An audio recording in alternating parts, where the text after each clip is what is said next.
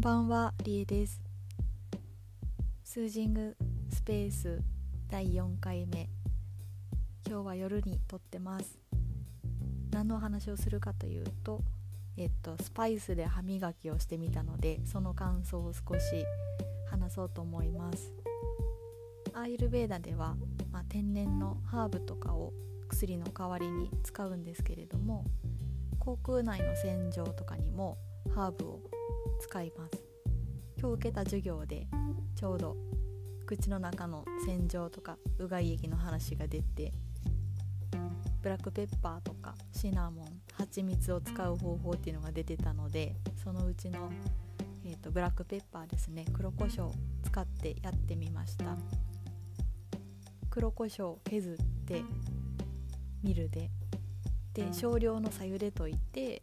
それを口に含んでうがいをしてからブラッシングしてみました。いつもはターメリックあのウコンが好きなんでウコンで歯磨きすることはあったんですけど黒胡椒歯磨きは初めてで、まあ、かなり口の中がスパイシーな感じになりました。磨いた感じは普通にすっきりしててしばらく黒胡椒の味が残る感じはありますけど悪くないかなというところです。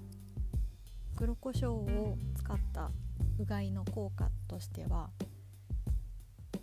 こう唾液の分泌とかあとは、まあ、痰とかそういうのを排出する作用っていうのがあるみたいなので例えば、まあ、風邪っぽいとかそういうことがあれば黒胡椒のうがい歯磨きっていうのは割と効果的になるのかなと思います。是非興味があったら試してみてください。